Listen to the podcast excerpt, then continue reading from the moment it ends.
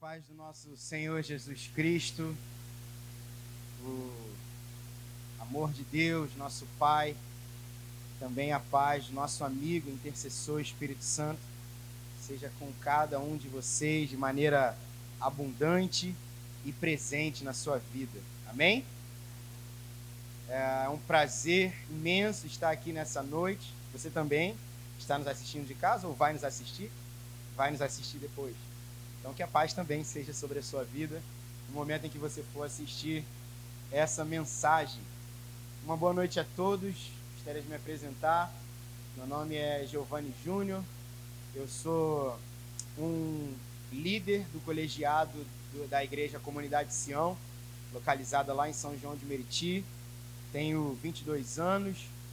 A igreja, minha igreja, o nome do meu pastor é David Seixas. Manda também um abraço para o pastor, saúde ao pastor. E mais uma vez digo que é um privilégio imenso estar aqui mais uma vez com os irmãos, né? Já fazem o quê? Seis anos? Por aí, né? Seis, cinco anos. Mas estou muito feliz de estar com vocês nessa noite para estar compartilhando sobre a mensagem do Evangelho. Como o Gabriel falou, estou com a minha noiva aqui, acompanhando a minha noiva, Mariane, minha noiva, mas que em três dias vai ser minha esposa, da glória do Senhor. É, tá chegando, quarta-feira, a gente casa no civil. Dia 17 a gente faz a cerimônia religioso. Tá chegando, vou viver a promessa, se Deus quiser. Difícil, irmãos, orem por mim. Mas vai ser benção, está sendo benção. Gente, como eu falei, é um prazer imenso estar com vocês mais uma vez, principalmente compartilhando de um tema que aquece o meu coração, que é a vinda de Jesus. A vinda de Jesus é um tema na Bíblia talvez seja o tema que mais me salta aos olhos, que mais me chama a atenção. E quando eu paro ou para ouvir ou para compartilhar sobre o assunto, meu coração fica extremamente aquecido. E o meu desejo nessa noite é que o seu coração seja aquecido, assim como o meu vai ser também, quando nós formos expostos à mensagem do Evangelho do nosso Senhor Jesus Cristo. Eu estou com expectativas nessa noite. Eu gostaria que você criasse expectativas também no seu coração para aquilo que o Espírito Santo vai fazer entre nós. Ah, antes de, eu começar, antes de eu pegar o microfone, nós cantamos um hino que mexe poderosamente com o nosso coração. O meu coração, principalmente. Né? Muitas vezes a gente canta as músicas e não se atenta ao que as letras estão ao que está sendo cantado né, nas letras. E eu estava reparando, e eu gosto muito dos hinos antigos, e as letras deles são muito profundas, né? são muito poéticas e sempre tem mensagens muito profundas em, a respeito do Evangelho. E essa música, Vencendo Vem Jesus, ela fala sobre a vinda de Jesus. Ela fala exatamente sobre o que nós vamos compartilhar nessa noite. E uma parte me chama muito a atenção que é: Eis que em glória refulgente sobre as nuvens descerá, e as nações e os reis da terra com poder governará. Sim, em paz e santidade toda a terra regerá. Vencendo vem Jesus. Essa é a nossa bendita esperança. Essa é a esperança que movimenta o meu coração. E é sobre isso que nós estamos conversando nessa noite. Sobre amar a vinda de Jesus. Nós cantamos exatamente sobre o que vai ser pregado. Sobre o momento em que Jesus irá descer e que todos os governantes da terra entregarão os seus governos na mão do Senhor Jesus Cristo. Porque não há nenhum outro que seja tão perfeito para governar todas as nações da terra como Jesus de Nazaré. Eu sonho com um dia. Ah, eu tenho tanta expectativa nesse dia, onde Jesus vai estar sentado no seu sublime trono de glória, de poder e de majestade. Um dia onde não haverá mais dor, onde não haverá mais injustiça, onde não haverá mais sofrimento e os governantes da terra vão se render a Jesus. Todos eles vão até a sede do governo de Jesus e vão falar aqui, Jesus, está aqui, ó. O Bolsonaro vai até a sede do governo de Jesus e vai falar aqui, Jesus, o governo do Brasil está sobre as suas mãos agora, porque você é o rei perfeito. O Joe Biden, presidente dos Estados Unidos, se Jesus voltar, se Jesus vier e ele estiver ainda sendo presidente, ele vai até o lugar onde Jesus vai estar governando fisicamente. Ele vai falar aqui, Jesus, o governo dos Estados Unidos agora é seu, te pertence. E isso deve movimentar o nosso coração. Isso deve aquecer o nosso coração, porque essa é a nossa bendita esperança de que o Rei está voltando e de que nós devemos amar a sua vinda. E é sobre isso que nós vamos conversar nessa noite, sobre amar a vinda de Jesus. E eu gostaria especificamente nessa noite de conversar sobre algo que é muito importante em relação à vinda de Jesus. Por quê? Porque ultimamente muito tem se falado sobre a vinda de Jesus, principalmente depois que surgiu a pandemia. Depois que a pandemia veio, o assunto fim dos tempos ele veio à tona novamente. Talvez em algum momento ele tenha ficado esquecido, talvez em algum momento ele tenha ficado apagado dos nossos corações, na nossa memória. E aí a pandemia trouxe uma realidade para a gente que a gente não esperava.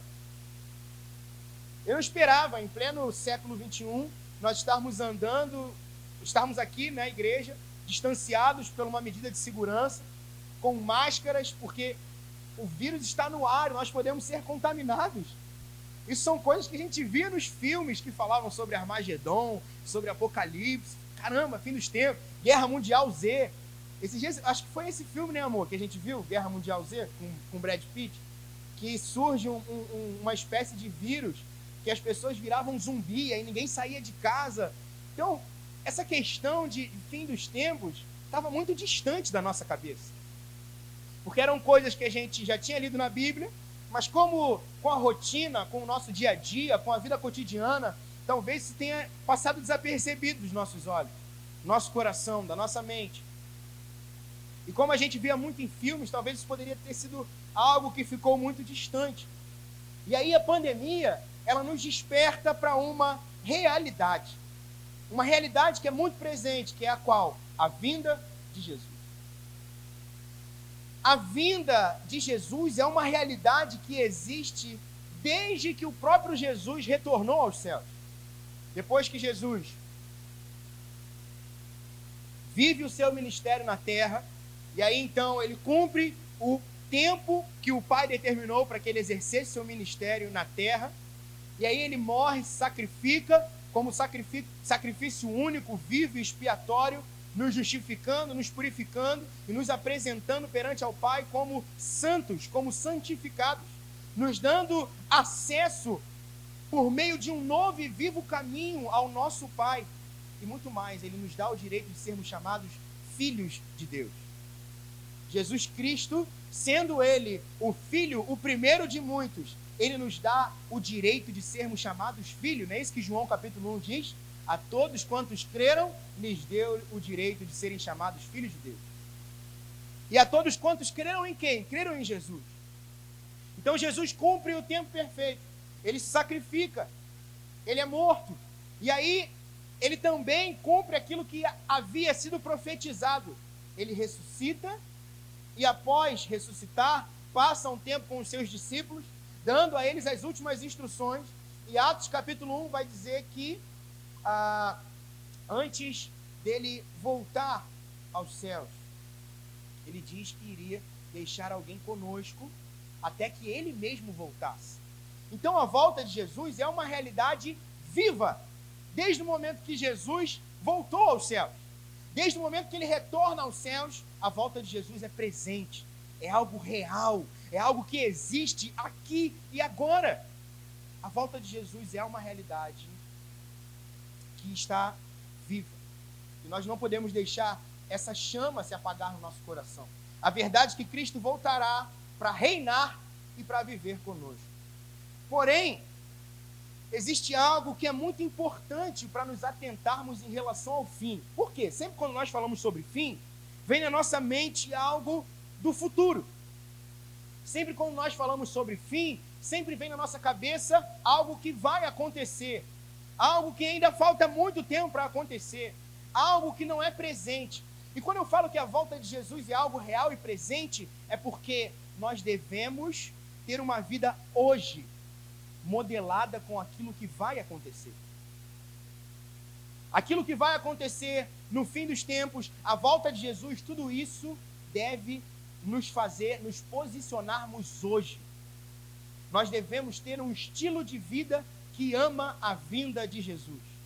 E é sobre isso que eu quero conversar com vocês nessa noite. Sobre um estilo de vida que ama a vinda de Jesus.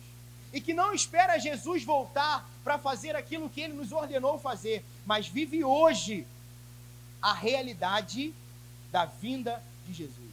E qual é a realidade da vinda de Jesus? A realidade da vida de Jesus é uma realidade onde há justiça, onde há amor, onde há paz, onde há fraternidade, onde há compaixão, onde há empatia. E nós devemos viver essa realidade que vai acontecer hoje, porque esse é o convite de Jesus. Mateus capítulo 28, Jesus, as ordenanças de Jesus ali são na realidade ordenanças do reino dos céus. Ou seja, ele nos ensina a viver aqui na terra como é no céu. Não é isso que ele nos ensina na oração do Pai Nosso? Sempre que nós vamos orar, vamos orar da seguinte forma: assim na terra como no céu. Porque na, no céu já existe uma realidade. E essa realidade vai vir ao nosso encontro quando Jesus voltar. Nós devemos viver uma vida que ama a segunda vinda de Jesus.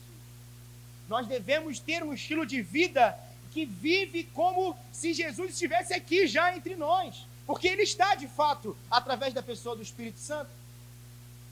E esse mesmo Espírito Santo é o Espírito que nos capacita a sermos iguais a Jesus. É um Espírito que nos habilita, que nos dá poder, que nos empodera a sermos filhos e filhas amadas do Pai. E é sobre isso que eu queria conversar nessa noite. Um grande teólogo e pastor que existiu na nação brasileira, não era nascido daqui, mas fincou as suas raízes daqui, um homem chamado Dr. Russell Shedd. Ele diz o seguinte sobre o fim dos tempos. Ele diz que o estudo sobre o fim dos tempos, ou a escatologia, ela não tem o interesse de despertar a nossa curiosidade, mas a finalidade dela é despertar a nossa responsabilidade. Porque eu e você temos responsabilidade nós recebemos Jesus Cristo como nosso Senhor, como nosso Salvador, nos tornamos discípulos de Jesus. Então agora eu e você temos responsabilidades como discípulos de Cristo. Pessoas que tiveram seus entendimentos renovados, como diz o apóstolo Paulo. Eu e você devemos viver um estilo de vida que ama a vinda de Jesus e como nós, como eu e você, podemos viver um estilo de vida que ama a vida de Jesus, que espera a vida de Jesus, que vive uma vida segundo Jesus quer que nós vivamos. A Bíblia nos ensina sobre isso. Eu gostaria que você abrisse ela nessa noite.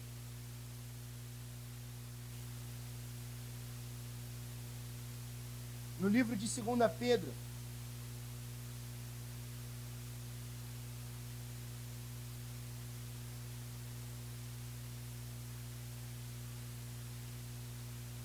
capítulo 3.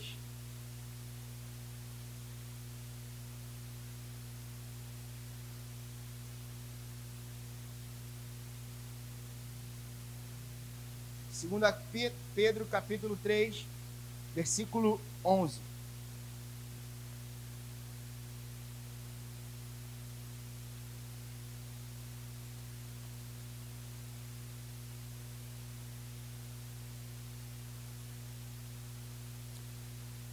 Segunda Pedro, capítulo 3, versículo 11. Uma vez que tudo assim será desfeito, vocês devem ser pessoas que vivem de maneira santa e piedosa, esperando e apressando a vinda do dia de Deus. Por causa desse dia, os céus incendiados serão desfeitos e os elementos se derreterão pelo calor. Nós, porém, segundo a promessa de Deus, esperamos novos céus e nova terra, nos quais habita a justiça. Por essa razão, amados, esperando estas coisas, esforcem-se para que Deus os encontre sem mácula, sem culpa e em paz. Bom, como eu falei, o estilo de vida que ama a vinda de Jesus não é uma invenção minha, mas, como eu falei, é algo que a Bíblia nos ensina. Então, como ter um estilo de vida que ama a vinda de Jesus? As Escrituras nos ensinam. o apóstolo Pedro nos ensina aqui precisamente.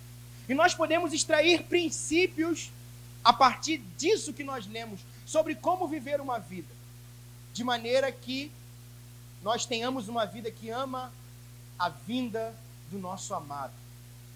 O apóstolo Pedro nos ensina, porque o que é mais importante a respeito da vinda não é o anticristo, não é a marca da besta, mas o mais importante a respeito da vinda de Jesus é o próprio Jesus. E esse Jesus espera que nós tenhamos uma postura. Esse Jesus espera que nós tenhamos um posicionamento.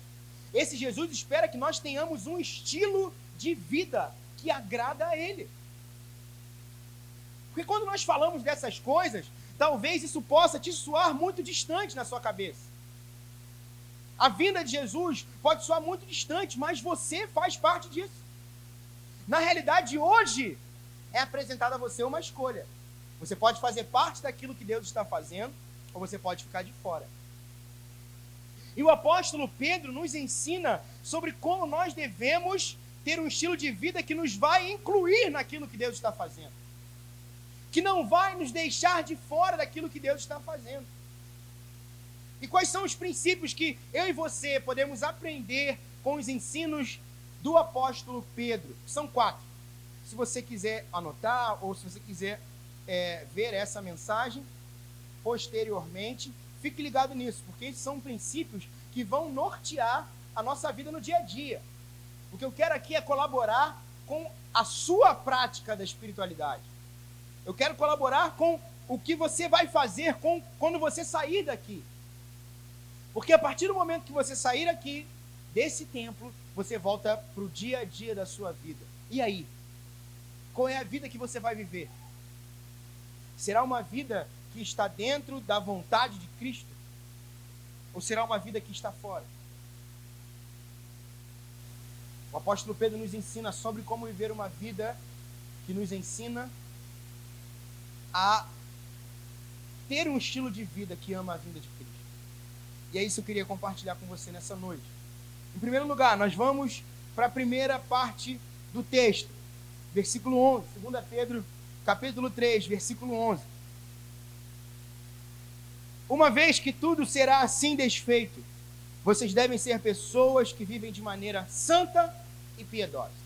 Então, o que nós devemos ser, em primeiro lugar, já que Jesus vai voltar, já que ele vai trazer o seu reino, já que nós vamos habitar com ele em novos céus, nova terra, como nós devemos viver hoje, não no futuro, mas hoje, aqui, agora, nós devemos viver uma, uma, vida de maneira santa e piedosa.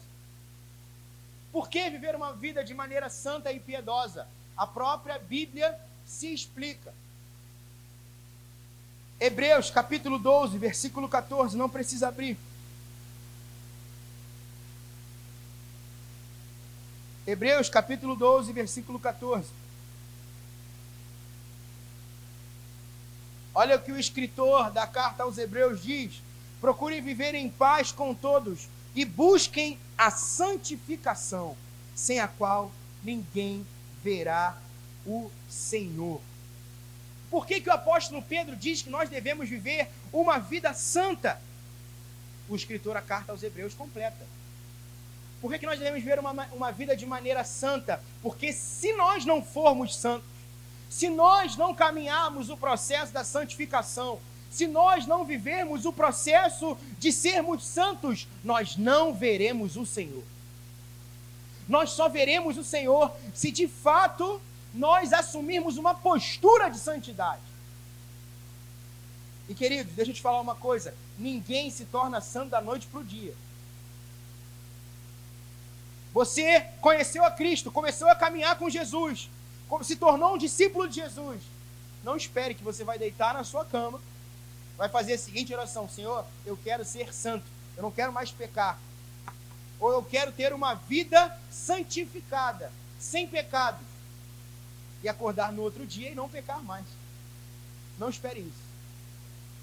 Porque santidade está relacionada a um posicionamento. Ser santificado é um lugar que Jesus Cristo já te deu. Se você de fato creu nele, você foi incluído na família de Deus por meio de Jesus, você foi feito um santo, um santificado. Isso significa que você nunca mais vai pecar? Não! Mas isso significa que agora você tem o poder do Espírito Santo atuando em você, te capacitando, te habilitando a cada vez mais ser parecido com Jesus.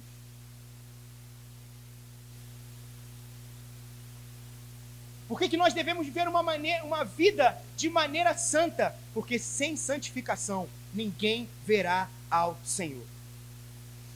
E talvez você possa agora estar fazendo a seguinte pergunta, mas Giovanni, como viver uma vida santa? E aí eu canto uma musiquinha para você.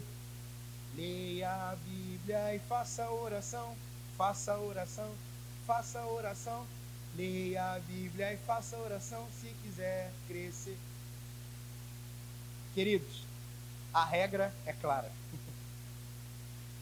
Você quer ser cada vez mais parecido com Jesus? Leia a Bíblia e faça oração. Porque tal, nós temos uma mania assim, nós temos uma ideia muito poética do Evangelho, muito romantizada, de coisas grandiosas, mas na realidade o Evangelho ele é muito ordinário. O evangelho ele está totalmente ligado ao seu dia a dia, desde o momento que você acorda até o momento que você vai dormir, a forma como você fala com a sua esposa, a forma como você se porta no seu trabalho com o seu chefe. Em todo momento você vive de forma espiritual, porque homens espirituais discernem as coisas espirituais de forma espiritual. Então, Giovanni, como é que eu vivo uma vida de maneira santa? Em primeiro lugar, leia a sua Bíblia quer ser santo, quer ser mais parecido com Jesus, leia a sua Bíblia. E o rei Davi, ele nos ensina isso, ele nos dá essa estratégia de maneira muito clara. O que? Não quer pecar contra o Senhor? Leia a Bíblia. Não só leia a Bíblia, mas como coloque ela no seu coração também. Salmos 119,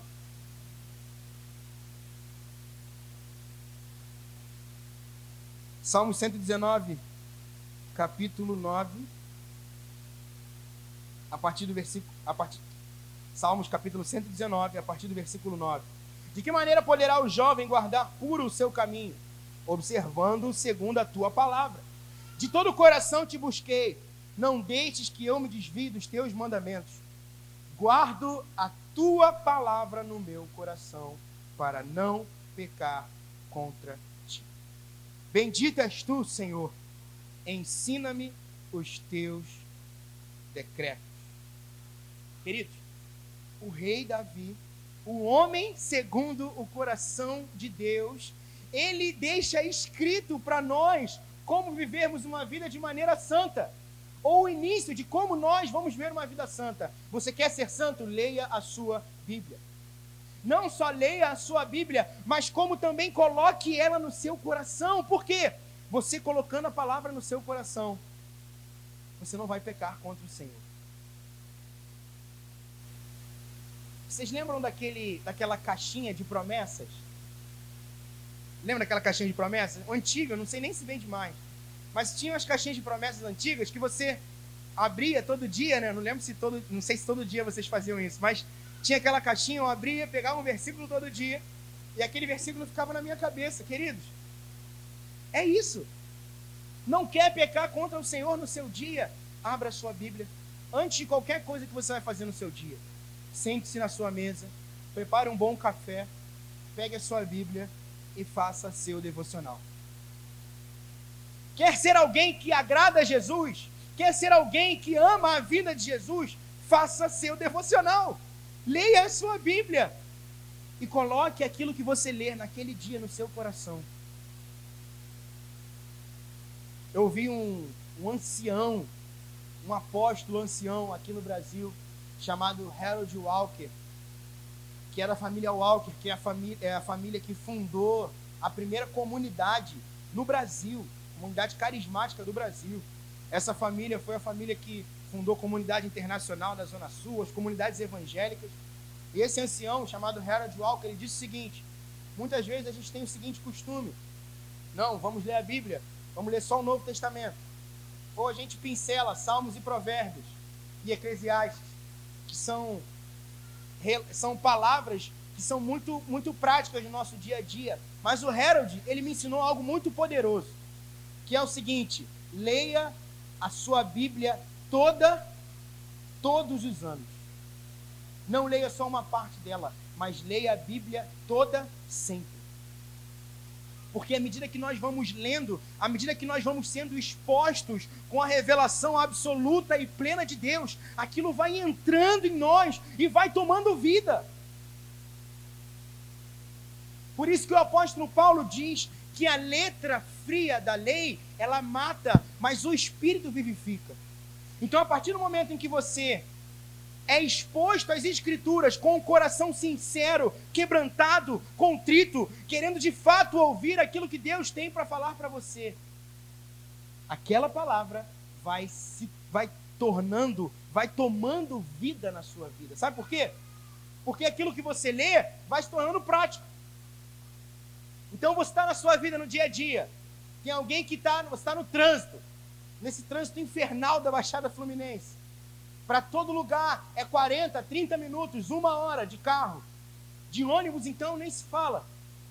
E aí vem alguém e te corta, pela direita ainda. Te corta e te xinga. Vai na sua frente, dá o dedo do meio. É nesse momento que a palavra de Deus toma vida em você. E aí você vai lembrar de Gálatas capítulo 5 O impulso que nós temos naturalmente, por conta da nossa natureza pecaminosa, é o quê? Xingar o indivíduo. Mandar o indivíduo para vários lugares que não são celestiais. Mas aí é que o Espírito Santo sopra nos nossos ouvidos falando assim: fica quietinho. Não fala nada não. Domínio próprio. Paciência. Giovanni, o que isso tem a ver com a vinda de Jesus? Porque se nós não formos santos da maneira que Jesus quer que nós sejamos, nós não veremos a Deus. E a prática da santidade, ela se dá nos pequenos detalhes. Naquela oportunidade que você tem de mentir no seu trabalho, com o seu chefe, de um relatório que está atrasado,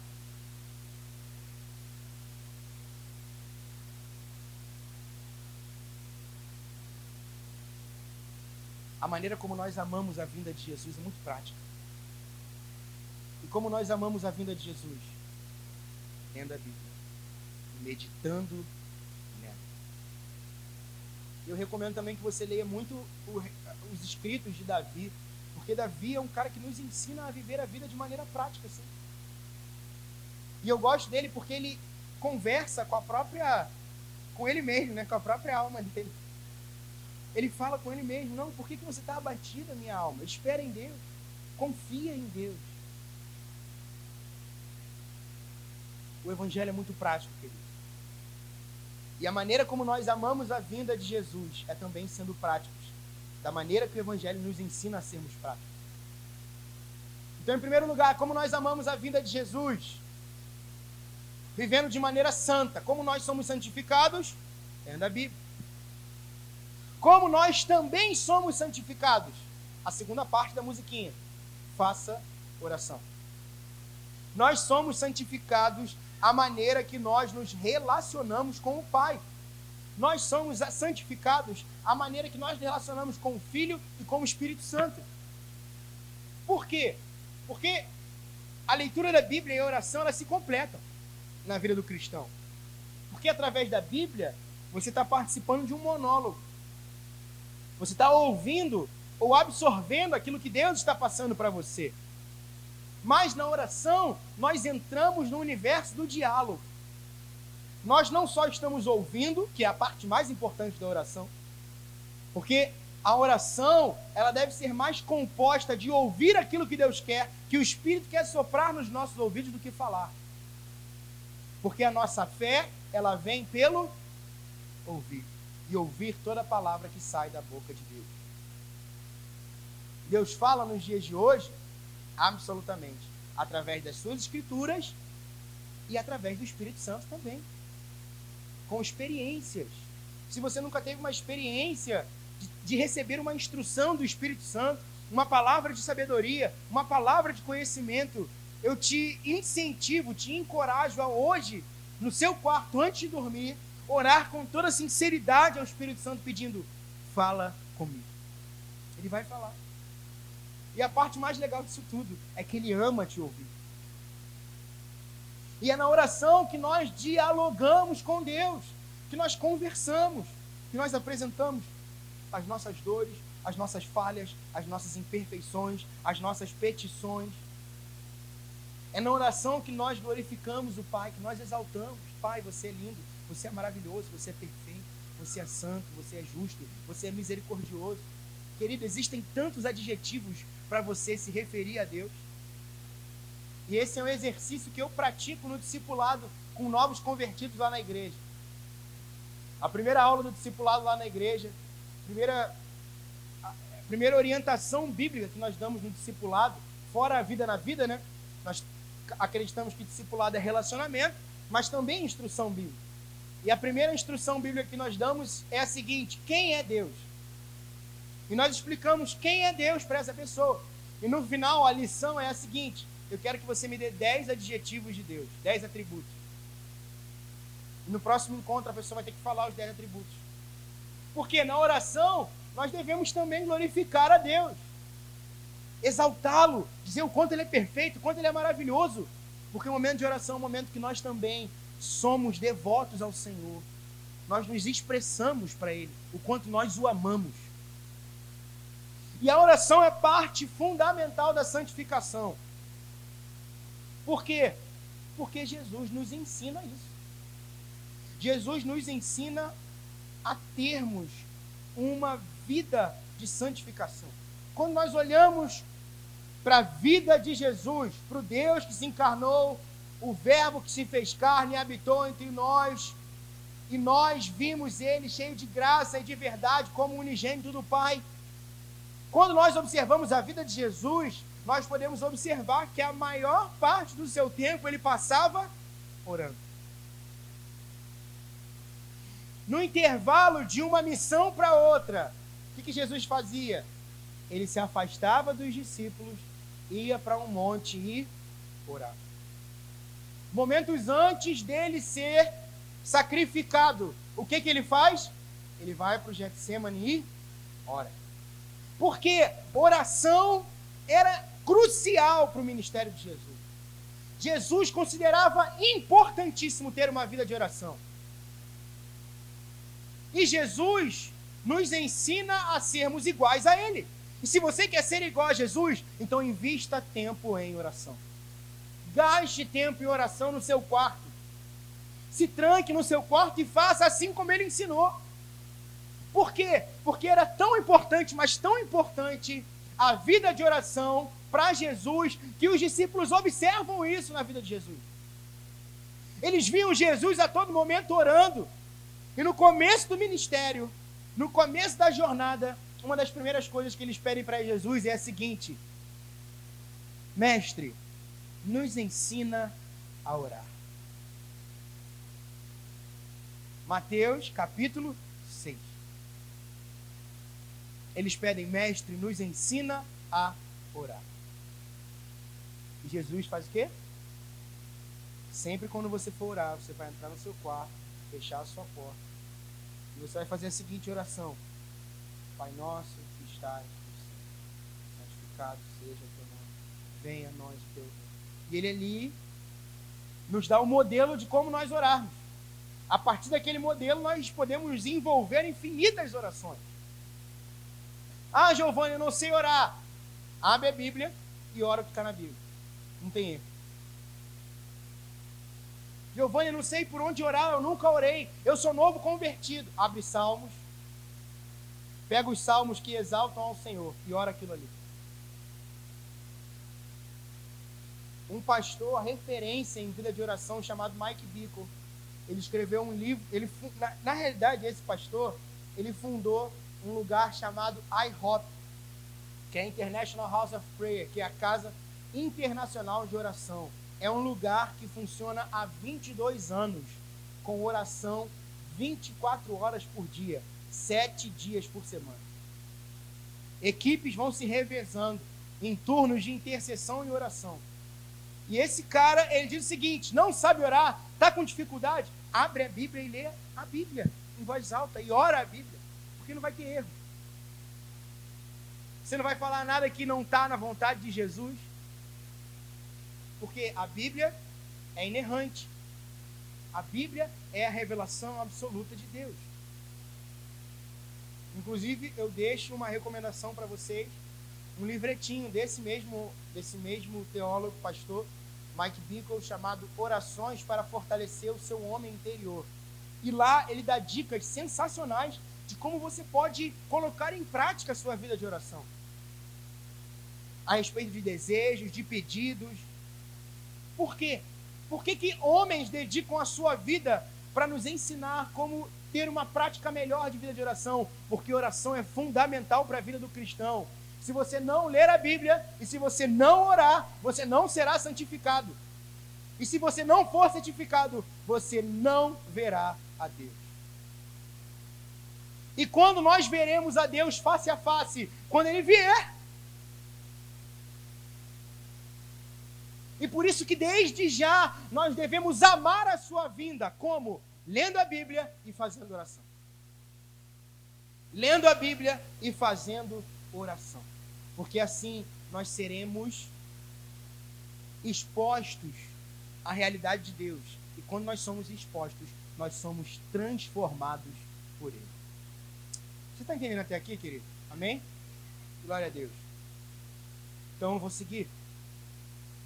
Segunda parte do texto, quer dizer, a segunda palavra que segue ali em 2 Pedro capítulo 3. Vivam uma vida de maneira santa e piedosa. O que, que é piedade? Em primeiro lugar, a gente precisa definir piedade. E o dicionário, ele dá duas definições, dá dois significados para piedade. O primeiro significado é a devoção a coisas religiosas, né? de maneira geral. Mas é a devoção, o ato de ser devoto. Então, piedade, em primeiro lugar, é devoção. E como nós, como nós somos, como nós geramos uma vida de devoção? Nós geramos uma vida de devoção quando nós lemos a Bíblia e fazemos oração. E por isso que eu falei, é importante que você faça sua devocional todos os dias. A palavra devocional, ela vem da palavra devoção. Porque devocional é todos os dias você se colocar em lugar de devoção a Jesus. Então, como nós vamos viver uma, uma vida de maneira piedosa? Quando nós lemos a Bíblia e fazemos oração. Através disso é gerada devoção no nosso coração. Porque nós nos relacionamos com Deus. E é essa relação que gera uma devoção. É esse relacionamento que gera uma vontade de estar com Deus todos os dias. Sendo que o segundo significado de piedade é compaixão com o próximo é se compadecer com o próximo, é auxiliar o próximo, ajudar o próximo. Então, o que, que o apóstolo Pedro está querendo dizer aqui? Viva uma vida de maneira santa, tendo devoção ao Senhor e também de maneira piedosa. Porque à medida que nós vivemos uma vida de maneira santa, lendo a Bíblia e orando, isso consequentemente gera vida para aquele que está do nosso lado. À medida que nós nos relacionamos com Deus, nós somos instigados a nos relacionarmos com o próximo. Nós somos instigados a oferecer para o próximo aquilo que nós recebemos no relacionamento com Deus. Por quê? Porque nós somos como torneiras. Aquilo que o Senhor nos dá não deve ficar preso somente em nós, mas deve transbordar para o próximo. E é isso que João diz na sua primeira carta, no capítulo 4, versículo 20.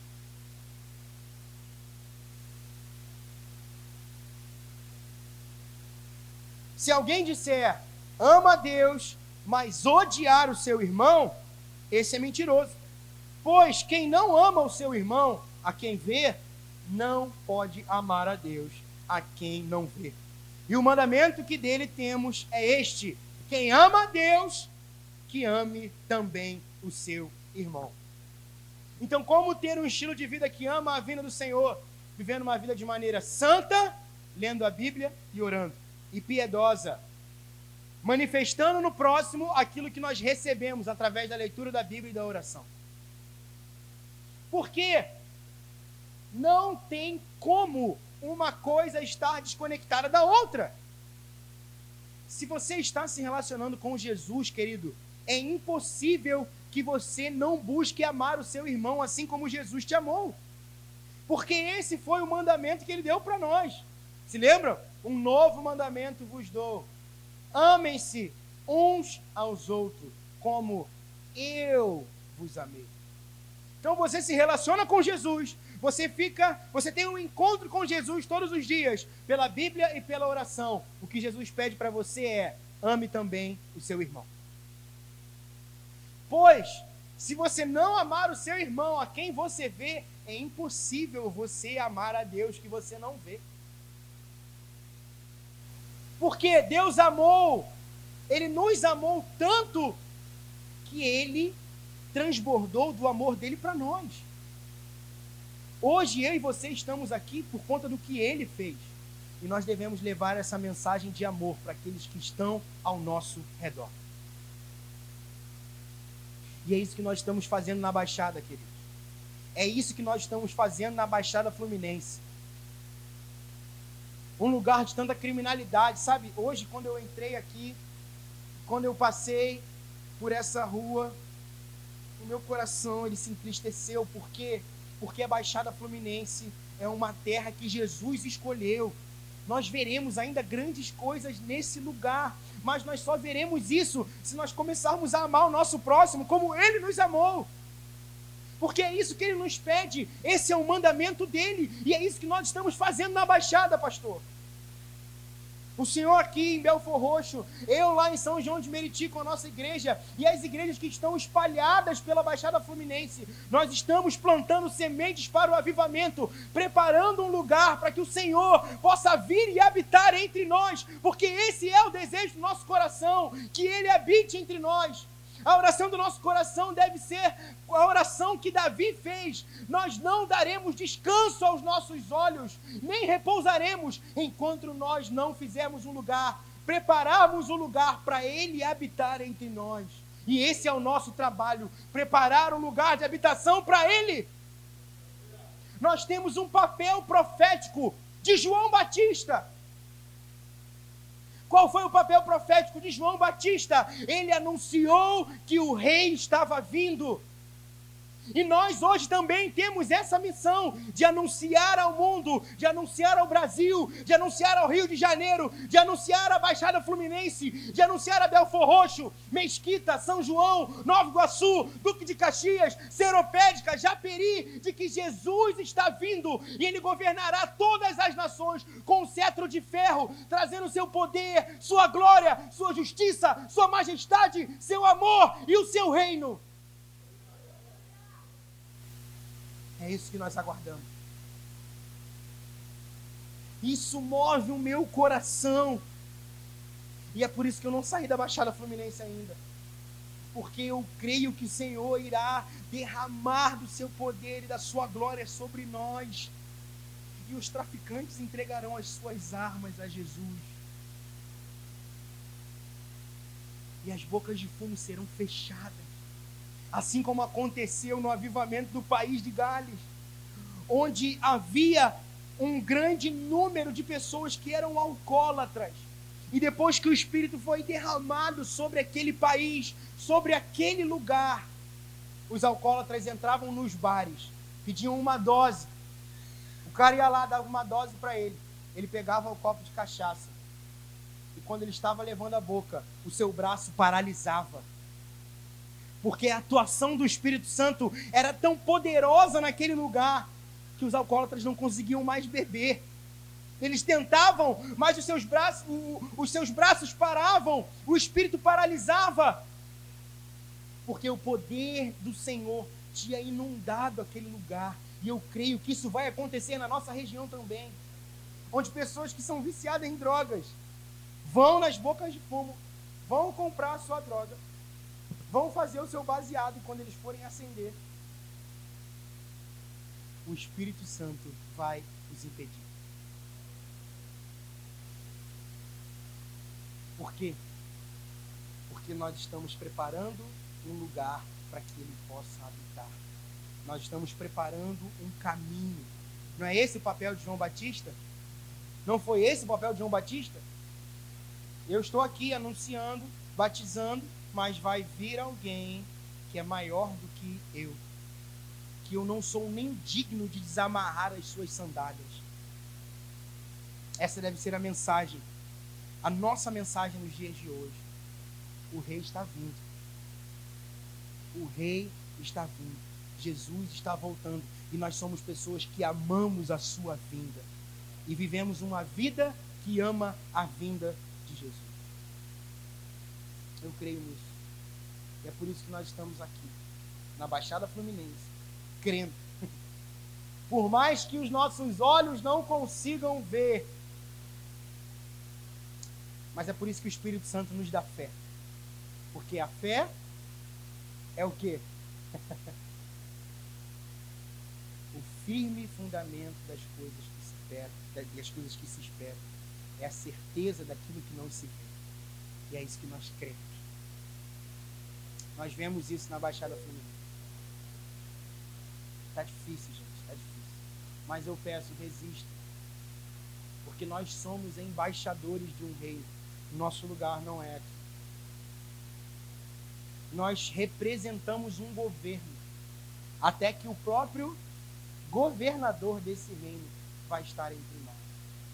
Mas resistam, sejam firmes, perseverem na mensagem do Evangelho, não desistam, porque eu acredito que essas terras serão transformadas se nós vivermos vidas de maneira santa e piedosa. Um estilo de vida que ama a vida. Já seguindo para o final, Amém, gente? Todos entendendo até aqui? Glória a Deus. Na, em 2 Pedro, capítulo 3, no versículo 12, o texto continua. O estilo de vida de maneira santa e piedosa, e o texto continua, esperando e apressando. Então, o estilo de vida de alguém que ama a vinda é alguém que é santo, é piedosa, alguém que espera e alguém que apressa. E como esperar a vinda de Jesus? Como nos posicionar e esperar de fato a vinda de Jesus? O próprio Jesus nos ensina. Através da sua vida, de maneira prática, como nós vamos viver uma vida que espera a vinda de Jesus. João capítulo 6,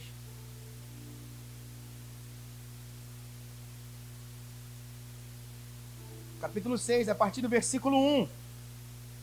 Depois dessas coisas, Jesus atravessou o mar da Galileia, que é o de Tiberias. Uma grande multidão seguia, porque tinham visto os sinais que ele fazia na cura dos enfermos. Então Jesus subiu ao monte e sentou-se ali com os seus discípulos. Ora, a Páscoa, a festa dos judeus, estava próxima. Então Jesus, erguendo e tá outro texto ali, né? Então Jesus, erguendo os olhos e vendo que uma grande multidão se aproximava, disse a Filipe: Onde compraremos pão para lhes dar de comer? Mas Jesus dizia isto para testá-lo, porque sabia o que estava para fazer. Filipe respondeu: Jesus, nem mesmo duzentos denários de pão seriam suficientes para que cada um recebesse um pedaço. Um dos discípulos, chamado André, irmão de Simão Pedro, disse a Jesus: Aqui está um menino que tem cinco pães de cevada e dois peixinhos. Mas o que é isto para tanta gente? Jesus disse: Façam com que todos se assentem no chão. Havia muita relva naquele lugar. Assim, os homens se assentaram e eram quase cinco mil. Então Jesus pegou os pães e, tendo dado graças, distribuiu-os entre eles, e também igualmente os peixes, tanto quanto queriam. E, quando já estavam satisfeitos, Jesus disse aos seus discípulos: Recolham os pedaços que sobraram, para que nada se perca. Assim, pois, o fizeram, e encheram doze cestos de pedaços dos cinco pães de cevada que sobraram depois que todos tinham comido. Quando as pessoas viram o sinal que Jesus havia feito, disseram: Este é verdadeiramente o profeta que devia vir ao mundo. Agora preste atenção no versículo 15. Jesus ficou sabendo que estavam para vir com a intenção de fazê-lo rei à força. Então ele se retirou outra vez sozinho para o monte. Jesus, queridos, ele nos ensina a esperar. Como viver uma vida que ama a vinda de Jesus, sendo santo, piedoso e esperando, fazendo da mesma forma que Jesus. Por quê? Jesus, como nós, como eu disse aqui, ele se relacionava com o Pai. Então, ele tinha ciência dos tempos que o Pai determinou para que cada coisa acontecesse, para que cada situação acontecesse, para que cada propósito se cumprisse. Então, naquele momento, Jesus ele já tinha vindo de uma pegada de vários sinais, vários milagres.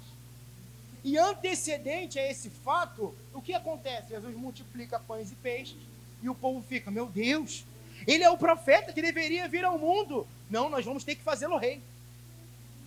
Por quê? Os profetas do povo de Israel profetizavam que haveria de vir um rei. E o povo de Israel, até aquele momento em que Jesus existia de maneira carnal, encarnado como pessoa, até aquele momento já tinham havido já tinham passado vários movimentos messiânicos na história. Homens que se levantaram dizendo que eram o Messias, mas não eram. E aí surge Jesus, com sinais, poder, milagres, maravilhas. Surpreende o povo. E o povo fala: não, esse é o profeta que deveria, deveria vir ao mundo. Esse foi o profeta que os profetas profetizaram lá atrás. E aí eles têm uma ideia: não, não, não, vamos pegar Jesus e vamos fazer ele rei de Israel. Sabe o que o texto vai dizer?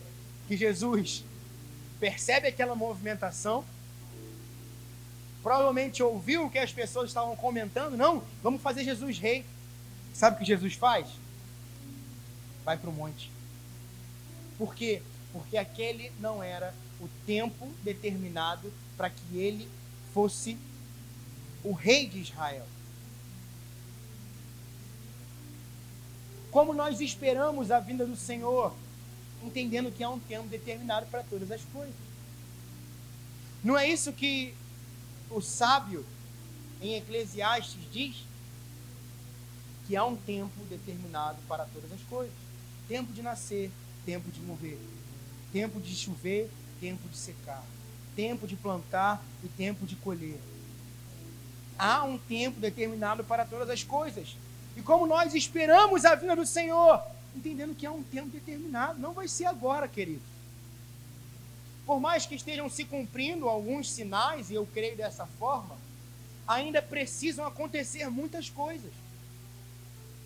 Eu não quero me delongar aqui no tempo, mas se você quiser entender quais são as coisas que têm que acontecer antes de Jesus vir, leia o sermão escatológico profético de Jesus, Mateus capítulo 24, 25 e 26. Porque Jesus não vai se contradizer. Ele não se contradiz. Nós acreditamos nisso, amém? Então, se ele diz que irão acontecer coisas antes dele voltar, é porque irão acontecer coisas antes dele voltar. Simples. Ah, Giovanni, mas é simbólico. A gente às vezes quer fantasiar o que Jesus disse. Gente, Jesus não disse que vai acontecer X, Y e Z, então vai acontecer X, Y e Z. Porque o que Jesus queria dizer de maneira interpretativa, ele conta por meio de parábolas. Quando ele quer que as pessoas entendam de fato o que ele está dizendo, ele fala, vai acontecer isso, isso e isso. Mateus 24, 25, 26, ele fala, vai acontecer isso, isso e isso. Então, quer acalmar o seu coração, a ansiedade do seu coração, de que o mundo vai acabar e todo mundo vai morrer agora? Leia Mateus 24, 25 e 26. Porque você vai ter um estilo de vida que ama a vinda do Senhor, esperando o tempo determinado para todas as coisas. E o próprio Jesus determinou um tempo para todas as coisas. E como nós esperamos? Acreditando naquilo que ele disse. Capacitados por meio do Espírito Santo a termos fé. Em último lugar, apressando a vinda do Senhor. Giovanni, como nós podemos apressar a vinda do Senhor? Tem como tornar mais rápido? Você acabou de dizer que tem um tempo determinado para todas as coisas. Então o que eu vou fazer vai apressar o tempo que Jesus vai voltar? Querido, quando nós abrimos esse texto e vamos procurar as palavras em original dele, a palavra apressando é uma palavra no grego chamada espeldo. E quando nós traduzimos isso para o português, nós temos o seguinte significado: aguardando ansiosamente. Então, como você apressa a vinda do Senhor? Apressar a vinda do Senhor não está relacionado a tornar a volta dele mais rápido, mas sim em você cada vez mais ter mais saudades de Jesus. Aguardar ansiosamente o encontro com ele, porque essa é a nossa esperança, o nosso encontro com ele. A nossa esperança é que haverá um dia em que todo joelho se dobrará e toda língua confessará que Jesus Cristo é o Senhor, para a glória de Deus Pai. A nossa esperança é que, um, é que um dia nós o conheceremos face a face, da mesma maneira como nós somos plenamente conhecidos. 1 Coríntios, capítulo 11.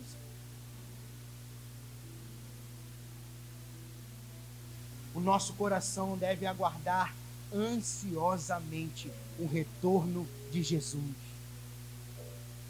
Porque haverá um dia em que nós estaremos lado a lado com o amado das nossas almas. Nós estaremos lado a lado com aquele que nós falamos aqui o tempo inteiro. Ele vai estar entre nós. Um judeu de 33 anos vai habitar na terra conosco aquele que nós oramos, aquele que nós ouvimos e que apalpamos, aquele que nós desejamos conhecer, aquele que nós pregamos, aquele que nós lemos a Bíblia, abrimos a Bíblia e lemos sobre ele, ele vai estar conosco do nosso lado. E essa esperança deve aquecer o nosso coração, de maneira que nós aguardemos ansiosamente o dia em que seremos um com Ele porque esse era o desejo de Jesus. João capítulo 17: Pai, eu oro para ti, para que eles sejam um em mim, assim como eu sou um em ti.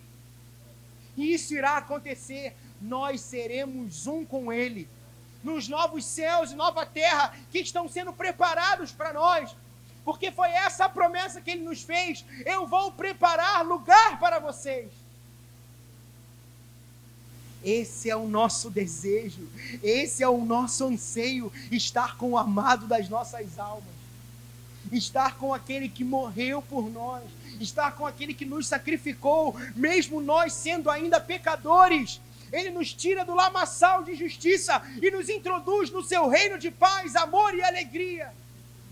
Ele não levou em conta o seu tempo de pecado, o seu tempo de erros. Pelo contrário, ele te amou de tal maneira que ele mesmo se encarnou, se entregou por você, para que você tivesse a vida eterna. E o prazer de ter a vida eterna é estar eternamente com ele.